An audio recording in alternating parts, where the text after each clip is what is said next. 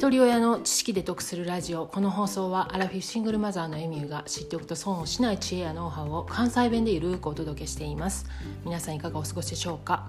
えー、今日は年収と幸福度についてお話ししたいと思います。ある一定の年収を超えると幸福度が下がるという話は知ってる方も多いと思うんですけれども内容をざっくり説明すると年収800万円で幸福度はほぼ頭打ちになるっていうことがノーベル経済学賞受賞者である心理学者ダニエル・カーネマン教授らによって発表されています。これはねアメリカの研究なんですけれども実は日本でも内閣府が年収と幸福度に関する調査結果を発表しています。2019年に発表された満足度生活の質に関する調査では1万人を対象に世代年収別に主観的な満足度の変化を調べてるんですけれどもそちらの調査でも年収800万から1000万円が幸福度の頭打ちやと言われてるんですね。この調査結果から皆さんどうですか？今現在もしくは過去の年収などを比較してどのように感じられます？でこの調査結果が自分にも当てはまるかどうか私自身の過去を振り返ってみました。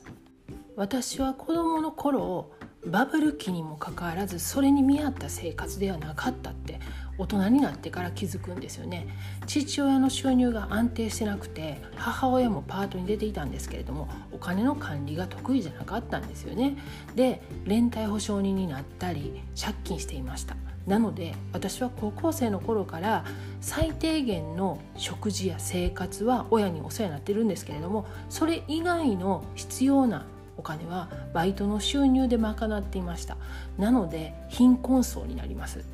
で社会人になってから20代後半で年収500万ぐらいになってその後結婚して共働きなので夫婦合わせてまあ年収1,000万ぐらいの生活になったんですよね。で今の私の価値観からするとその時の生活っぷりは本当にひどかった。もう車は2台欲しいものは迷いもせずに買えますで娘が生まれてからも娘の服にブランド品とか買うような生活でしたでもともと貧乏人なのでそれだけの収入があってもね知識が全くない。で贅沢な暮らしをして、まあ、環境破壊なんて考えもしないですよね。で電気もガスも水道もガソリンもまあ、お金払ってんねんから使って何が悪いのぐらいの勢いやったと思います。でその時のね幸福度がどうかというとその暮らしが当たり前になってたので、まあ、幸せかどうかなんて考えもしなかった。で知識と教養のない貧乏人がねお金持つとどうなるか自分を振り返ってそう思うんですよね。なので宝くじ当たった人が不幸になるっていうのは、まあ、間違ってないんちゃうかなと思います。でそこから2年後に主人が亡くなるんですよね。で保険なんかもねほとんどかけてなかったのと家の名義が私やったんでローンがそのまま残って一気に貧困層になります。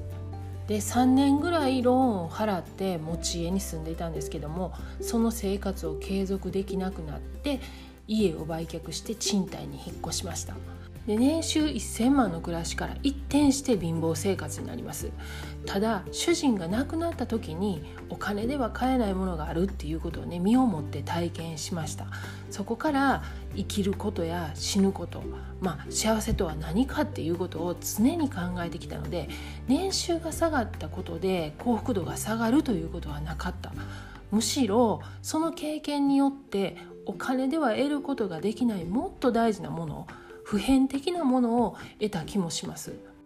で子どもの頃にね貧乏な生活を経験してるので耐久性もあるんですよね。だからそれなりの生活をすることもすぐに慣れました。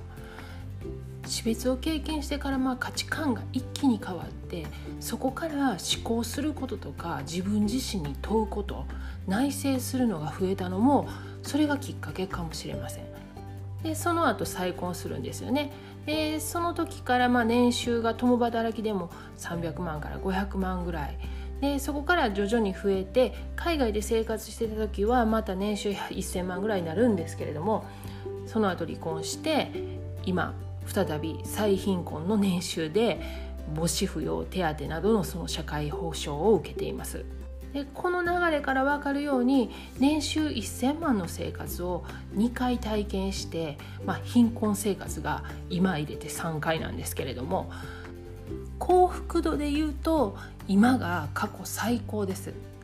で人によってね目指す人生の在り方も違うし幸せの形がね人それぞれであるっていうことは当然でもちろん正解もありません。で収入を増やすために仕事の時間を増やしたことによって、まあ、家族との時間を犠牲にしたりとか、まあ、病気になってしまうとね元も子もないんですよね。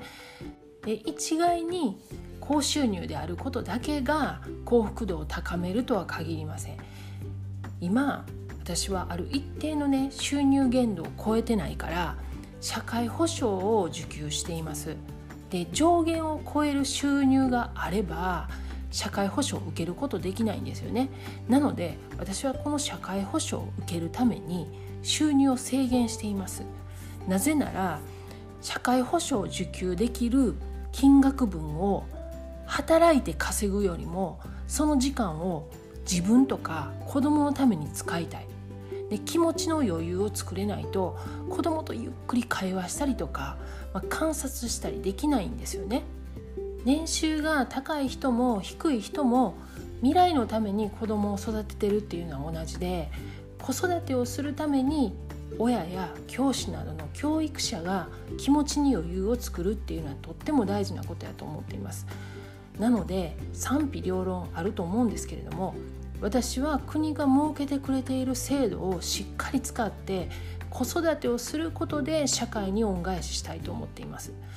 年収1,000万以上あっても常に不安を感じている人もいてたら年収200万以下でも幸せだと感じている人もいる。人の幸福度は年収だけでは測れないなって過去の体験を振り返って思ったことについてお話ししてみました。過去回188回で月10万円の職業訓練受給給付金で気持ちの余裕を作れるかという配信をしています。転職のための職業訓練校に通いながら月10万円の給付金を受け取れるという話なんですけれども詳細についてはこの回概要欄にリンク貼っておきますのでよかったら合わせて聞いてみてください。では最後までお聴きいただきありがとうございました。今日も笑顔で。